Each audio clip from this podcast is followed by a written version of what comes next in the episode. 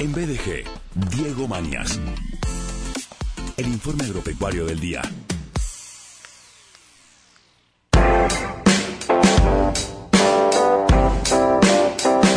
Él es, claro, periodista especializado en agro, además de ser productor, además de ser musicalizador y otras lides en los medios de comunicación, presente en el programa El Informe Agropecuario.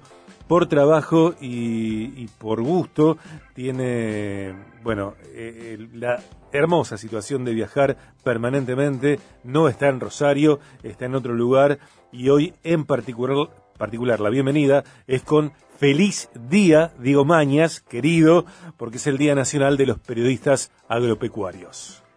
Hola, ¿qué tal Sergio? ¿Cómo estás? Muchas gracias por la bienvenida, por el agradecimiento y por el saludo, ¿no? Del Día del Periodista, como vos bien decís, cada primero de septiembre eh, se recuerda y se celebra este día por quizá la primera publicación eh, que empezó a hablar del sector agropecuario, eh, allá por los 1800, así que es un día especial para los que nos dedicamos a esto, que afortunadamente tengo que decir que no soy el único, sino que somos muchísimos los comunicadores que contamos el sector agropecuario en general a diario.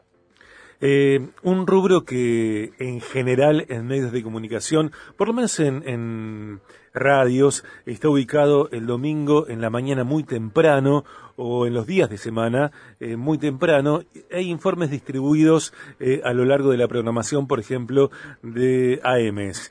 cuando bien, para mí, Diego, eh, sería bárbaro que, que AMs, frecuencias moduladas, más allá de, lo desdibujado que está eh, esa frontera, esa división en el presente, que hubiera programas de agro, de información de campo, eh, contemporáneos, esto lo hemos hablado al aire, fuera de aire, con vos, con una actitud más pro, si querés, más contemporánea, a esto me refiero, en horarios centrales.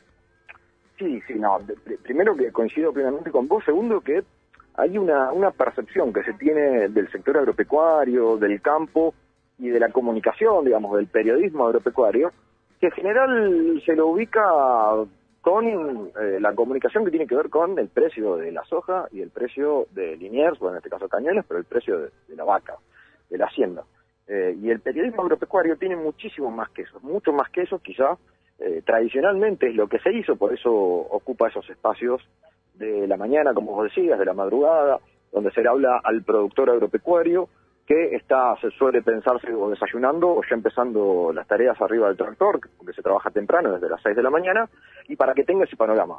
Yo realmente, eh, como una participante de una generación nueva de, lo que es el periodismo agropecuario, tengo que decir y tengo que lamentablemente batallar a diario con que el, periodismo agropecuario es mucho más que eso. Eh, incluso está claro que, bueno, vos recién hablabas de, menús, de, pollo, de comidas, y no es solo la producción de soja o la producción de vacas el campo, sino que es muchísimo más que eso, el campo produce, además de las commodities que se exportan, como soja, trigo, maíz, se producen todos los alimentos que comemos. Entonces el periodismo agropecuario está íntimamente vinculado con lo diario de los consumidores comunes, particularmente de las ciudades grandes, como puede ser Rosario, Buenos Aires, en este caso, bueno, ahora estoy en Paraná, pero también es una ciudad grande. Entonces, eh, creo que el desafío está ahí, en, comunicar el campo, no el precio de la soja o cómo se fertiliza una soja. Eso por ahí puede estar en ámbitos más técnicos, académicos para los productores, sino que, por ejemplo, eh, empezar a investigar cómo y de qué forma se produce, no sé, una harina de trigo, un kilo de carne, por qué tiene ese precio, por qué las frutas, por qué las verduras se producen y tienen el precio que tienen, eh, cómo impacta, por ejemplo, la sequía o una cuestión climática en el precio de esos alimentos. Así que, y acá me estoy quedando corto porque el abanico es enorme, ¿no? Digamos, yo te diría que el casi 95% de lo que uno ve en el supermercado de alimentos proviene del campo y del sector agropecuario. Y además las historias, estas historias que a veces nos has narrado de, de personas eh, trabajadoras, profundamente trabajadoras comprometidas con una situación que, que, de ninguna manera se da en la ciudad y que si no son narradas en primera persona, tal vez hasta veces eh, yo ni me imagine cómo son eh, en el rigor, en el compromiso, eh, en esas faenas que comienzan muy temprano a la mañana. las historias, esas historias anónimas que por lo menos en lo personal tanto me gustan, y por otra parte la terminología, lo mismo que sucede en otros, eh, en otros, en otra, en otros rubros periodísticos, en otras categorías periodísticas, como por ejemplo el periodismo judicial, lleno de términos que leemos, repetimos, queremos entender y en realidad, si me preguntás eh, algunos términos específicos, jurídicos o del periodismo agropecuario, no lo sé, Diego. A mí me tocó, y ahí nos reencontramos nosotros después de mucho tiempo, me contrataron para ser el locutor de Argen Carne. ¿En qué año fue eso? ¿Y eso fue 2016, 2017, por ahí? No, más, más. 2019. desde la pandemia. 18. 18, 19. Bueno, y, eh, por ahí, sí. Bueno, en San Justo. Claro, eh, yo vi por primera vez en mi vida un remate de vacunos, porque también me tocó leer algo ahí en, el sector donde desfilan los, las vacas, los toros, y la gente va como eh, diciendo cuánto dinero ofrece por ese animal, ¿no? Digo, qué situación para mí súper interesante apasionante, como también eh, el contacto de quienes arrean ganado, eh, por ejemplo, bovino, ¿no? Digo, todo eso eh, es mucho más, como vos decís, que la cotización de la soja. Es que me parece que además tiene que ver con esto que vos decías de, la terminología y de la nomenclatura del nombre que tiene, en nuestro caso, la profesión. Quizá uno que nos está escuchando se aburre y dice, ustedes están hablando de periodismo, eh, digamos, una charla entre periodistas, pero no. Acá lo importante creo yo que está en, hablar de periodismo no agropecuarios, no técnicos, sino periodistas agroalimentarios, digamos, que hablen de la cuestión eh, alimentaria en general. Vos recién hablabas de Argencarne y los remates eh, hay, hay un cliché que yo uso bastante que tiene que, que ver con esto de que la gente en las grandes ciudades cree que la leche se fabricó en una fábrica y aparece en una caja en una góndola por arte de magia o por arte de una fábrica. Igual lo mismo con la carne en las carnicerías, la harina de trigo, eh, y así podemos enumerar todos estos alimentos, la hierba, el café, etcétera, las frutas, todo parece que, eh, ni hablar de los pollos, digamos, la gente cree que los pollos nunca caminaron, digamos, los pollos son animales y tienen mucho trabajo atrás, y ese trabajo atrás lo hacen personas, como decías, que son esas historias que nos gusta rescatar el trabajo de las personas, la innovación, todo lo que hay detrás de eh, ese pollo congelado o ese kilo de carne o esa caja de leche o sallé de leche para que eso llegue a ese, a ese lugar, atravesando, bueno, muchísimas cuestiones técnicas que está bueno tenerlas, pero también está bueno entender la otra parte, la de la cadena, la de las góndolas. Entonces, es mucho más que el precio de la soja, mucho más que el precio de la carne, y mira, hasta lo podemos atar con la coyuntura. Por ejemplo, el domingo se anunciaron eh, justamente medidas para el sector agropecuario que todavía no fueron ni siquiera publicadas. El sector agropecuario está desde el domingo esperando en ascuas eh, cuando se publique realmente lo que se anunció, porque no se entiende esto de la liquidación de divisas, eh, que hay un 25% de liquidación de divisas, que va a ser, bueno, es una cuestión técnica que eh, no entiende nadie y que el sector agropecuario es muchísimo más que eso, y eso es quizá lo que le interesa a 20, 30 personas. Eh, lo que le interesa a todo el mundo, al grueso de la población, es qué comemos, y no solo qué comemos, sino qué contiene y de qué forma se produjo, como para entender mejor, y creo que ahí está el desafío, de empezar a alimentarnos cada vez mejor y a usar, por ejemplo, no sé, ropas, porque el algodón también se produce en el norte de Santa Fe, en Chaco, también viene de producción agropecuaria, o sea, la ropa, la indumentaria también forma parte de eh, lo que tiene que ver con la, comunicación agropecuaria, a eso voy.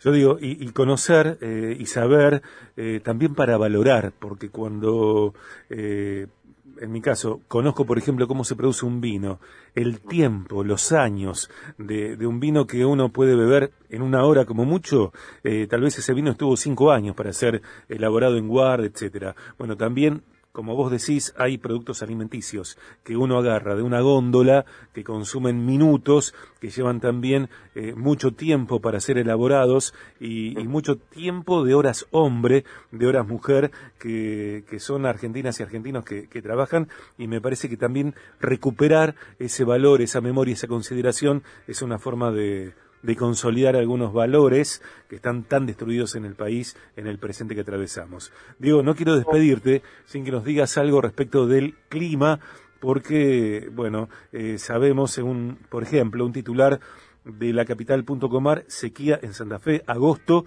se fue con un déficit de precipitaciones del 80%. Un estudio de la Bolsa de Comercio alerta sobre la necesidad de lluvias urgentes para la recuperación de los suelos. Bueno, justamente tiene que ver con esto que te decía, la coyuntura y entender cómo se produce lo que se produce, que luego vamos a eh, utilizar el consumidor promedio, tiene que ver mucho y en gran parte con el clima. Creo que vos recordarás que desde mediados del año pasado hasta febrero o marzo, en los informes diarios que dábamos desde este espacio para Viaje de Gracia, hablábamos de la sequía severa que redujo a la mitad la cosecha de soja, de trigo y de maíz. Eh, toda la producción argentina se redujo a la mitad y eso, bueno, la consecuente eh, dificultad económica, macroeconómica del país.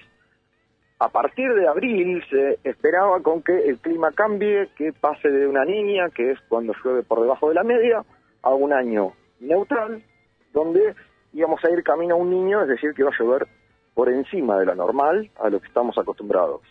Eh, eso se anunció en abril y lamentablemente tengo que decirte, Sergio, que ese momento todavía no llegó, ese tiempo todavía no llegó. Mm. Hay regiones del centro de Santa Fe, como decía el informe de la Bolsa de, Rosario, hay regiones como el centro de Santa Fe y siendo del centro para el norte, donde hace, eh, hay lugares donde hace tres años que no hay ningún tipo de precipitaciones, entonces uno se imagina eh, cómo producimos los alimentos que el campo y la, y la ciudad necesita producir y consumir si no llueve. Bueno, eso me parece que es un desafío grande eh, la verdad que el clima está haciendo estragos, en este caso la falta de precipitaciones eh, en gran parte del territorio, la sequía, lamentablemente tenemos que decir que si, podemos buscarle un título a esta, a esta parte de la charla, tiene que ver con que la sequía no se fue, la sequía no se terminó de ir, eh, venimos asistiendo, bueno, ahora acá en Entre Ríos hace 30 grados, hace 15 días tuvimos temperaturas de 32, 33 grados en Santa Fe, en pleno agosto,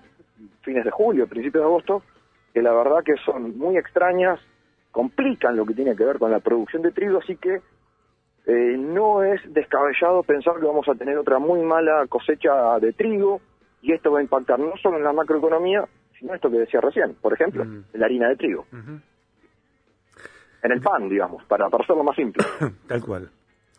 Gracias, Diego. Gracias por bueno la claridad, lo puntual de cada tema. Eh, feliz día de los periodistas agropecuarios para vos, para tus colegas, y, en otro tono, diferente como para oxigenar este final de semana, eh, entiendo que, se celebra con una merienda. Eh, mira, eh, estamos en Entre Ríos, así que hay mucho termo de mate, muchísimo termo de mate. Yo estoy ahora en el patio de la universidad, donde era la capacitación para periodistas agropecuarios, esperando que pase la hora de la merienda como para abrir un, alguna otra bebida que no comprendo, con una cascarilla por ejemplo. Una ah, cascarilla. algún liso encima está lleno de vasos de cerveza Santa Fe. Bueno está claro, pero eh, te sirven los vasos congelados y uno espera que te caiga un liso un vino algo. No todavía seguimos con mate. Imaginamos llegar el momento de convidar a algún vino entrerriano que hay mucho. Bueno cuando hicimos cuando estuvimos ahí en, en Argen, Carne, eh, yo fui varias veces ahí al cervezoducto, ¿no? Me llevaban a mí, no era yo solo, me llevaban. Me llevaban. No es que el cervezo, no te llevó el cervezoducto, te llevó gente. claro, me llevó gente. Personas te llevaron. Ahí, tal cual. Digo, un gran abrazo, feliz día, gracias. Muchas gracias, Sergio, y seguimos en contacto, obviamente. Dale, por supuesto.